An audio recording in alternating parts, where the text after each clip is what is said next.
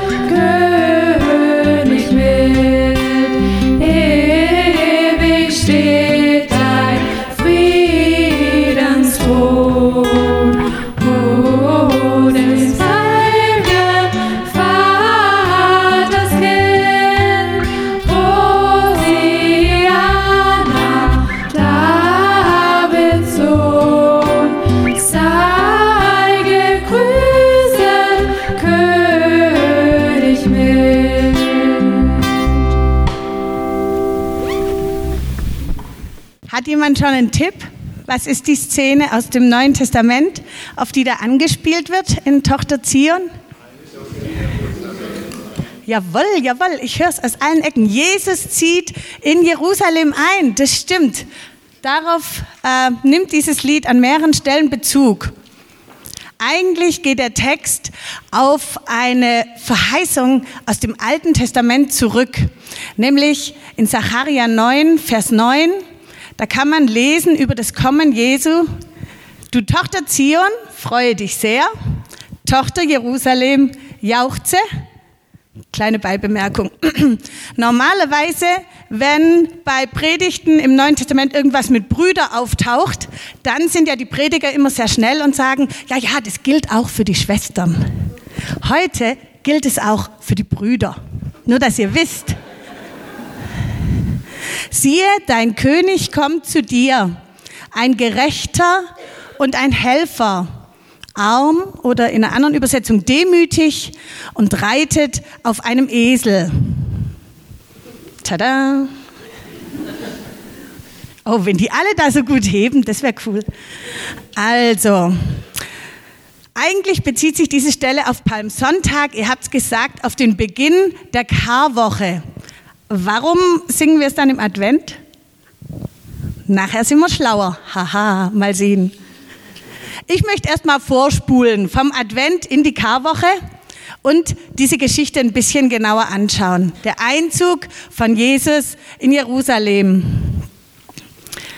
Und zwar will ich ein bisschen weiter vorne noch anfangen, damit wir das gut verstehen können, den Zusammenhang. Jesus ist auf dem Weg nach Jerusalem. Das Passafest steht vor der Tür. Nicht nur er ist unterwegs nach Jerusalem, ganz viele frommen Juden hatten dieses Ziel, zu Passafest in Jerusalem zu sein. Und er macht noch eine Pause in Bethanien bei seinen Freunden Maria und Martha und Lazarus, diese drei Geschwister. Ähm, und Lazarus hatte Jesus äh, kurz davor von den Toten auferweckt. Ähm, und die Auferweckung des Lazarus, die wurde unter den Pilgern, unter all denen, die Richtung Jerusalem unterwegs waren, das wurde bekannt. Und Lazarus war mindestens dann eine genauso große Sensation wie Jesus. Ich meine, der Mann war tot, wieder lebendig, würde mich jetzt schon auch interessieren, ob der noch genau gleich aussieht wie vorher und so. Jedenfalls führt es dazu, dass sogar ähm, Pharisäer Pläne schmieden, den Lazarus auch zu töten, weil ihnen das Ganze irgendwie überhand nimmt. Viele Menschen glauben um Lazarus willen an Jesus. Und bis zu diesem Zeitpunkt hat Jesus das ganz oft so gemacht, wenn ein Mensch geheilt wurde, hat er gesagt, Behalt es für dich oder geh zum Priester, sag niemand was davon. Es gibt sogar Stellen in der Bibel, da steht, sie wollten ihn zum König machen und er ging mittendurch. Er wollte das nicht haben. Er, die Zeit war nicht reif. Er hat sich dem, dieser, dieser großen Begeisterung der Volksmenge, hat er sich nicht anstecken lassen. Aber jetzt hat sieht es so aus, als ob sich das Blatt da wendet. Also bis zu diesem Zeitpunkt hat Jesus immer die zurückgehalten, die ihn auf den Thron heben wollten. Aber kurz vor dem Passafest, da macht Jesus jetzt öffentlich, was viele schon insgeheim gehofft haben. Und er zeigt in der Erfüllung von dieser alten Stelle, dein König kommt zu dir, freue dich. Er reitet auf einem Esel. Er zeigt, dass er sich selber als der Messias von Israel, für Israel sieht als den kommenden König. Jesus selber kümmert sich darum, dass der Esel da ist. Schon interessant, gell? Äh, nicht, der, steht nicht einfach rum, sondern er schickt extra die Jünger. Ich brauche den Esel. Wenn der Meister fragt, sagt, der Herr braucht ihn. Und die Volksmenge, die sich in Jerusalem aufhält, war total begeistert. Und für die Jünger muss das Ereignis, dieser Einzug, das muss was ganz Berührendes für die gewesen sein, sehr eindrücklich. So nach dem Motto, jetzt ist es raus, jetzt kommt es ans Licht. Bald werden alle checken, wer Jesus wirklich ist. Jetzt greift Jesus nach der Macht. Die Erwartung an den Messias, die war so in der Luft. Die Sehnsucht nach Befreiung von diesem ungerechten Römerregime natürlich auch mit Händen greifbar. Und deswegen wird Jesus als Sohn von Ja. Machen wir so. Bitte heb. Die habe ich übrigens von der Kinderskala ausgeliehen. So. Ich bringe sie auch wieder zurück.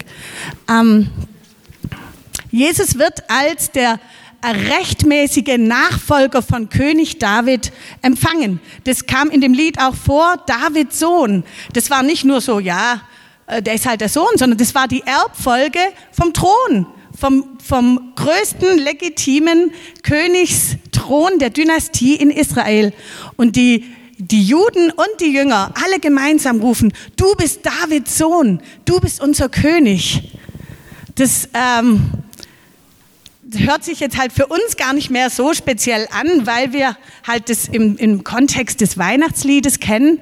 Aber für die Römer war das schon, die waren echt ein bisschen nervös immer an Passa und die haben das nicht gern gehört. Du bist unser neuer König, du bist auf Davids Thron.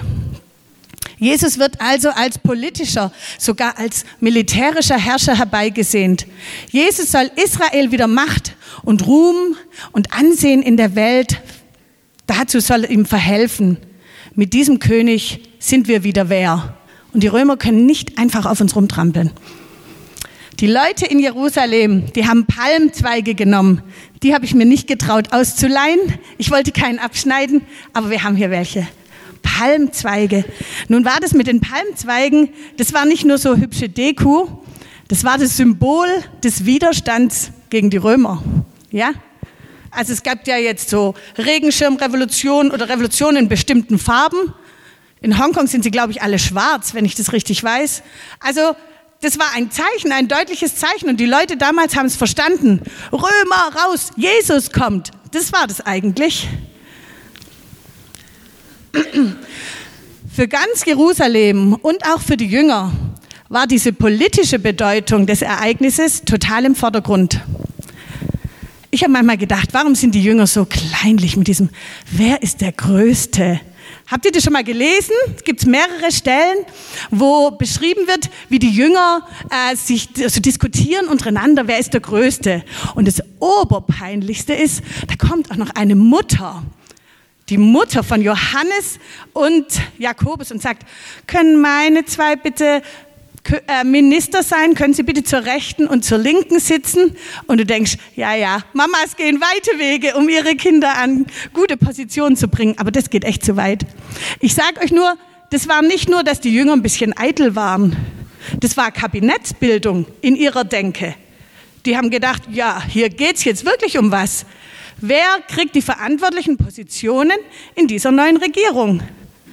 Das war nicht nur so, ich bin ein bisschen besser wie du, sondern ja, also ich meine, bei uns scherbeln sie ja auch wochenlang, bis sie wissen, wer welcher Minister sein darf. Und so ähnlich kann man sich das bei den Jüngern da auch vorstellen. Nur, wenn man das alles so hört, denkt man, stopp! So war das alles doch gar nicht gemeint. Ihr habt ja Jesus total falsch verstanden. Oh nee. Jetzt muss die Krone leider weg. Stopp.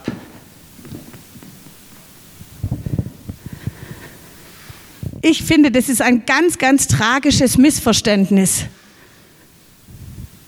Jesus ist der Retter. Ja, das stimmt. Jesus ist der König, der kommt. Ja, das stimmt auch. Jesus ist der Befreier von Sünden.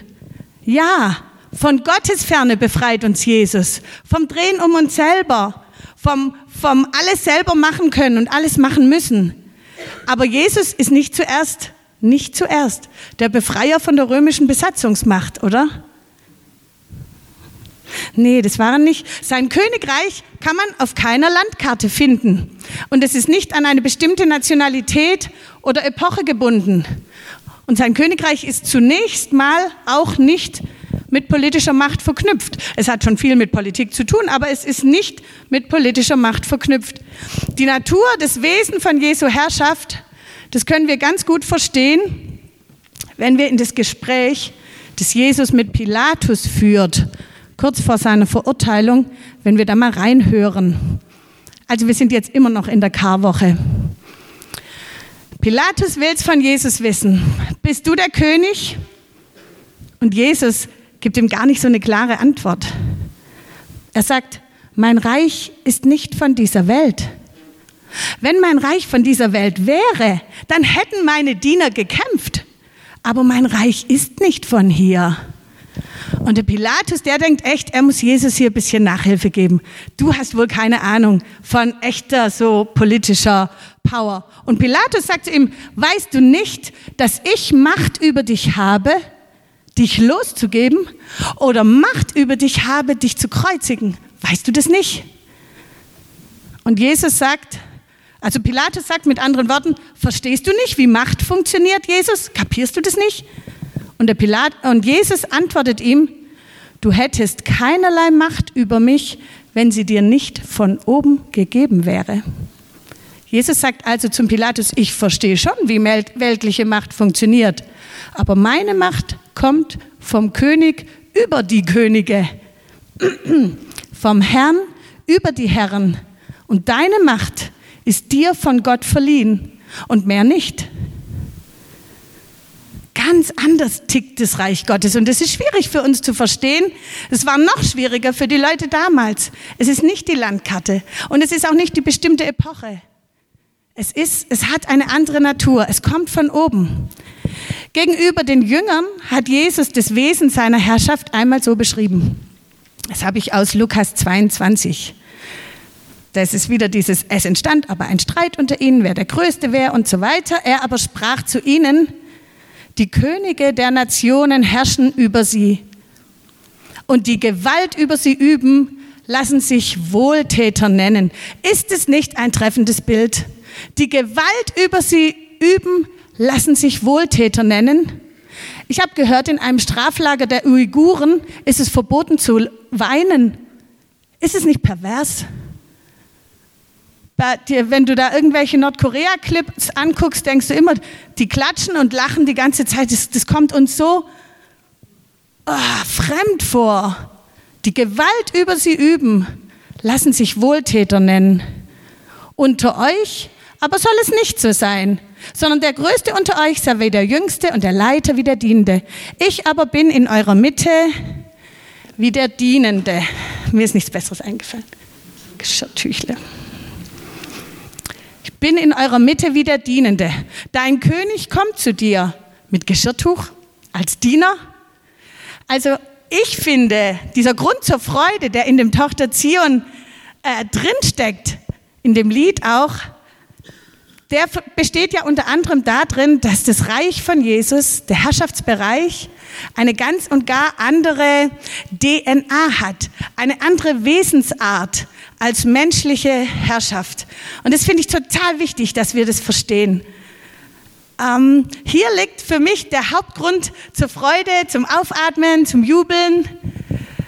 Jesus kommt als König, aber er kommt nicht mit Manipulation, nicht mit Unterdrückung, nicht mit Zwang und nicht mit Gewalt. Es gab mal in der Geschichte was, wenn ich darüber nachdenke, da, da läuft es mir kalt runter und das nannte sich Zwangstaufe. Hey, sowas gab's mal. Die haben die Leute mit dem Schwert an das Wasser hin und die hatten praktisch keine Wahl. Wie pervers, wie unjesusmäßig. Das sage ich dir auf den Kopf hin. Wo immer mit Zwang und mit Manipulation gearbeitet wird, du darfst sicher sein, König Jesus ist woanders. Da ist er nicht. Und auch wenn das in der Vergangenheit in deiner Geschichte eine Rolle gespielt haben, dass Leute dich unter Druck gesetzt haben, im Namen Jesus. Er war es nicht. Das kann ich dir sagen. Er war es nicht. Er wollte das so niemals haben. Das ist nicht der Jesus, den wir in der Bibel finden. Sein Reich hat nicht hauptsächlich mit beeindruckenden Fassaden zu tun. Er ist ein Gerechter und ein Helfer, so wird er beschrieben. Liebe, Freiwilligkeit, innerlich statt äußerlich. Die Letzten sind die Ersten. Die Törichten sind auserwählt. Die Kinder gehen voran ins Reich Gottes. Für die Loser gibt es den roten Teppich. Die, die nix gelten, stehen auf einmal in der ersten Reihe bei Gott und die Unterdrückten atmen auf. Das wäre doch schön, wenn das bei uns in der Gemeinde gerade genauso wäre. Jesus erfüllt die Erwartungen der begeisternden Menge. Also die Wolke soll die Erwartungen sein. Mir ist nichts Besseres eingefallen. Jesus erfüllt diese Erwartungen nicht. Dieses Jesus zeigt es den Römern, jetzt sind wir wieder wer. Und innerhalb von einer Woche dreht sich das ganze Blatt. Innerhalb von einer Woche kommen sie von Hosanna, unser König, yippie yeah, zu kreuzige ihn. Und ich glaube, die waren nicht nur wütend, ich glaube, die waren einfach auch total enttäuscht. Die konnten es nicht verstehen. Es gab doch diese Verheißungen. Warum, warum macht er, warum regiert er jetzt nicht stramm durch? Es wäre so schön gewesen. Es wäre so passend gewesen. Und Jesus macht es nicht. Was für eine Enttäuschung und wie schwierig für die Jünger zu verstehen. Wie schwierig. Das ist ja halt so mit den Erwartungen, wenn die nicht erfüllt werden, das ist eine schwierige Sache. Und es ist auch heute so, dass Jesus nicht alle Erwartungen erfüllt. Oder vielleicht erfüllt er sie auf einer anderen Ebene und du hast ganz fest damit gerechnet, so muss es passieren. So will Jesus das. Und er macht es dann vielleicht anders. Jetzt kommen wir noch zur Weihnachtsgeschichte, ja? Auch im Rahmen der Weihnachtsgeschichte finden wir, dass Erwartungen nicht erfüllt werden. Wenn wir hören, nur so den Satz, dein König kommt, an was, was für Bilder sind da im Kopf? So, jeder, der Crown gesehen hat, ja, diese Netflix-Serie, der ist jetzt voll der Royal, ähm, also weiß jetzt Bescheid. Da gibt es einen Haufen rote Teppiche, es gibt ein festes Protokoll. Man muss sich gut überlegen, was man sagt und was man nicht sagt. So, äh, immer wieder tun auch irgendwelche Promis, die dann doch auch mal bei der Queen eingeladen sind und die sonst mit dem Rampenlicht ganz lässig umgehen, immer wieder sagen die, ah, das war dann doch was Besonderes und ah, ich wusste nicht so richtig, wie ich das machen soll. Ich war so aufgeregt. Ja, das ist so, dein König kommt. Das ist die Vorstellung. Was haben die Menschen damals gedacht, als sie den kommenden Messias herbeigewünscht haben? Was hatten die drei Weisen wohl vor Augen, als sie ihre große Reise begonnen haben, um dem neuen König zu huldigen? Ein Stall, arme Leute Vermutlich eher nicht. Oh, ich habe einen schönen Stern vom Advent vom Kindi letztes Jahr. So.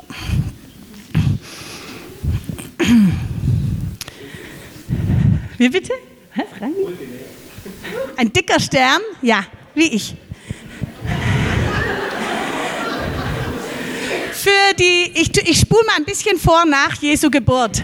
Für die Beschneidung gab es, Jesus wurde ja beschnitten, ja, nach acht Tagen, wie es im Gesetz stand. Und für die Beschneidung gab es im Gesetz eine ganz klare Vorgabe. Und die hieß, der erstgeborene Sohn, wenn der beschnitten wird, dann muss man ein Schaf opfern. Und im Gesetz stand noch was anderes, nämlich, wenn das Geld nicht reicht, kann man auch zwei Turteltauben opfern. Jetzt, was wurde geopfert bei Jesu Beschneidung? Die arme Leute-Variante. Genau, bei Jesu Beschneidung hatten Maria und Josef genau das, was gerade noch gereicht hat, um das kleinere Opfer zu bringen. Jesu irdische Familie war arm. Wir haben die Weihnachtsgeschichte schon so oft gehört. Wir haben sie gesehen. Es waren immer Kerzen drumherum. Es war immer nett und heimelig. Und deshalb verstehen wir den Skandal gar nicht mehr, der da eigentlich dahinter steckt. Ich will euch den jetzt auch nicht im Nachhinein einreden. Ich will es nur mal sagen. Das war nicht alles so toll. Nachdem die drei Weisen in Jerusalem eingelaufen sind, wo sind sie hin? Natürlich sind sie zum Königshof. Wo denn sonst? Dort sind sie standesgemäß empfangen worden, aber, da, aber dann ging die Reise weiter. Und da war es dann nicht mehr so königlich. Dennoch haben die drei ihre königlichen Geschenke ohne Zögern ausgepackt. Ich schätze mal, Maria hatte nie in ihrem Leben vorher Gold gesehen. Weihrauch, Myrrhe kenne ich mich jetzt nicht so gut aus, aber Gold ist schon echt krass. Die haben das der Maria gegeben, die, die wusste gar nicht, wie ihr geschah. Und die drei Weißen haben was gemacht und dafür liebe ich sie. Die haben angebetet. Die haben angebetet, obwohl das, was sie, in ihren, was sie gesehen haben mit den Augen, total armselig war. Gar nicht das, weshalb sie losgezogen sind, vordergründig. Sicher haben sie auf ihrer Reise hinter dem Stern her überlegt, wie königlich dieser König wäre, wenn sogar ein Stern für ihn leuchtet. Und dann das, ein armer Zimmermann, eine junge Frau, ein kleiner Junge, weit und breit kein Palast, keine Diener, kein königliches Ambiente. Und trotzdem beten sie an. Und in der Elberfelder steht an der Stelle, sie freuten sich mit großer Freude. Darin sind die drei Weisen die vollen Glaubensvorbilder. Sie sind Anbetungsprofis falls es sowas gibt. Sie beten das Kind an. Sie betrachten das Baby mit Augen des Glaubens. Rein äußerlich haben sich ihre Erwartungen nicht erfüllt. Aber sie beten an. Was sie mit ihren Sinnen wahrnehmen können, ist diese beschwerliche, lange Reise nicht wert gewesen. Aber sie beten an. Man könnte auch sagen, sie schauen eher auf den Stern nach oben als auf die kleine Familie da unten. Tochter Zion, freue dich, jauchze laut. Wir sollen ja unserer Freude über Jesus so richtig Ausdruck verleihen und nicht nur innerlich. Jetzt die Frage. Warst du schon mal in einem Gottesdienst, wo so ein ganz motivierter Lobpreisleiter am Anfang gesagt hat, oh, wir haben so viel Grund zur Freude und jetzt freuen wir uns alle und am besten wir tanzen und dann so Hardcore-Version, du sagst deinem Nachbarn, du, jeder muss seinem Nachbarn sagen, warum du dich jetzt gerade so freust und du denkst einfach, oh, lass mich in Ruhe.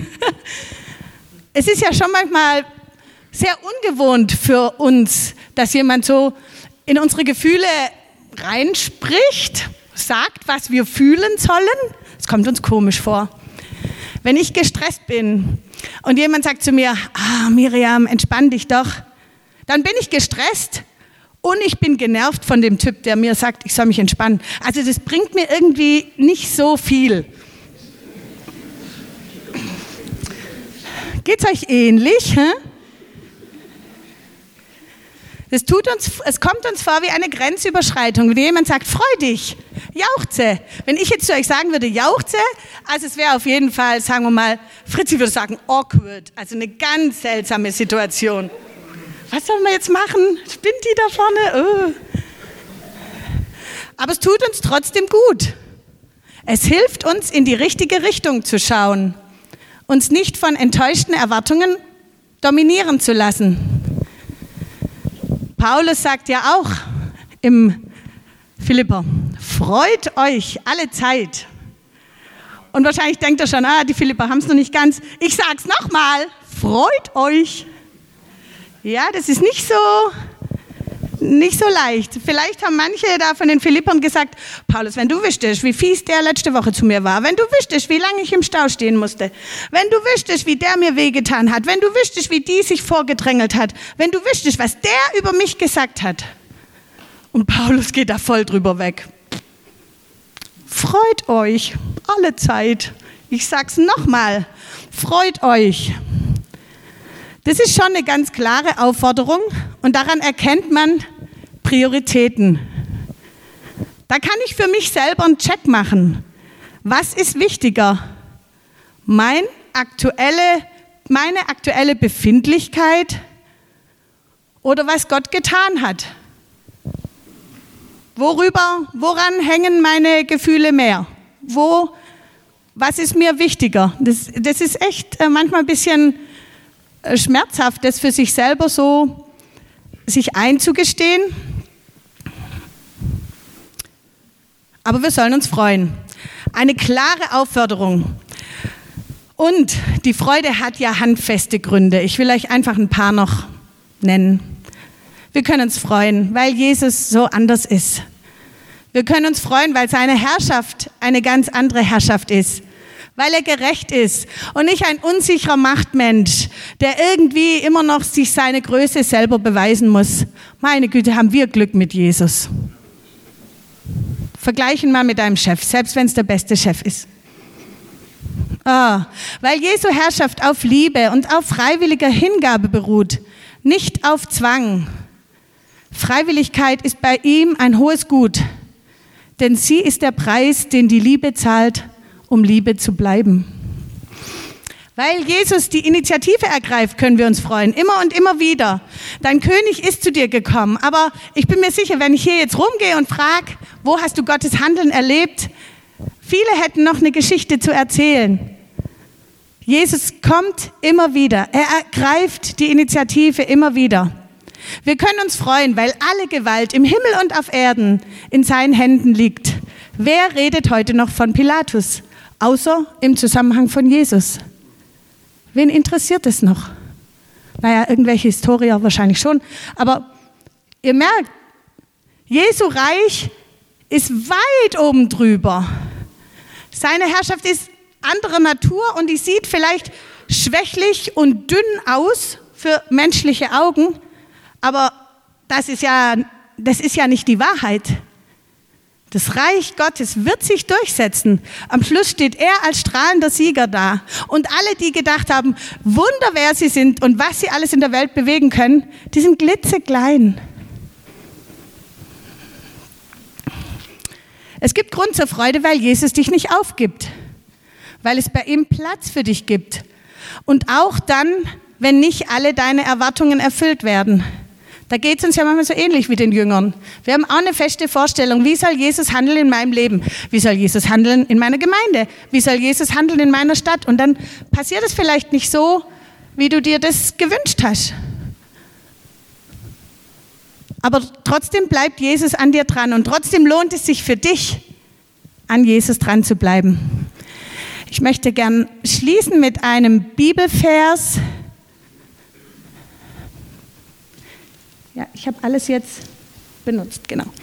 Mit einem Bibelvers, der sehr schön Jesus beschreibt und seine Herrschaft und den wir oft auch um die Weihnachtszeit hören. Deswegen denke ich, viele von euch werden den kennen. Jesaja 9, Vers 5. Uns, denn uns ist ein Kind geboren, ein Sohn ist uns gegeben und die Herrschaft ruht auf seiner Schulter. Und er heißt wunderbarer Ratgeber, starker Gott, ewiger Vater, Friede, Fürst. Okay, da hat schon jemand hier die, äh, Karl, du kennst ihn auswendig, das ist wunderbar. Mein Ziel für heute ist ziemlich ehrgeizig. Ich will das mit euch allen jetzt lernen. Und damit wir das gut lernen können, habe ich auch noch ein paar Bewegungen mitgebracht bei der Gelegenheit gelernt, dass die Amanda Schuler Gebärdensprache lernt. Voll gut. Jetzt wird's nochmal echt so kindergartenmäßig. Da müsst ihr durch. Wir sprechen es erstmal noch. Denn uns ist ein Kind geboren, ein Sohn ist uns geschenkt und die Herrschaft ruht auf seiner Schulter. Und er heißt wunderbarer Ratgeber, starker Gott, ewiger Vater, Friedensfürst. Okay, ich lege jetzt das Mikro weg, weil meine Stimme ist sehr laut. Wir stehen auf und dann machen wir es mit Bewegung.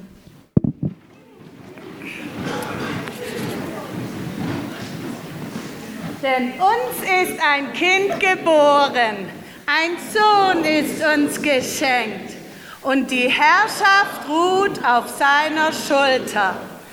Und er heißt wunderbarer Ratgeber, starker Gott, ewiger Vater. Moment, Friede Fürst. Friede Fürst. Okay, das da, das Krönchen, das heißt Fürst und das da heißt Friede. Und wir drehen es einfach. Friede Fürst. Das hat schon sehr gut geklappt. Das machen wir jetzt nochmal.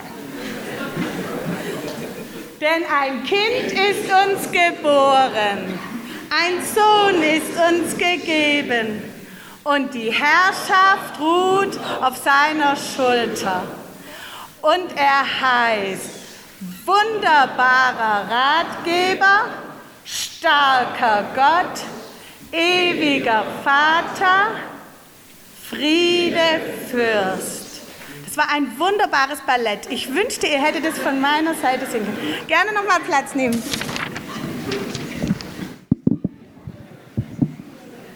Oh, das mit das mit dem Platz nehmen war falsch. Ich setze nämlich dahinter ein Amen und ich möchte jetzt zum Schluss noch beten. Steht doch bitte noch mal auf.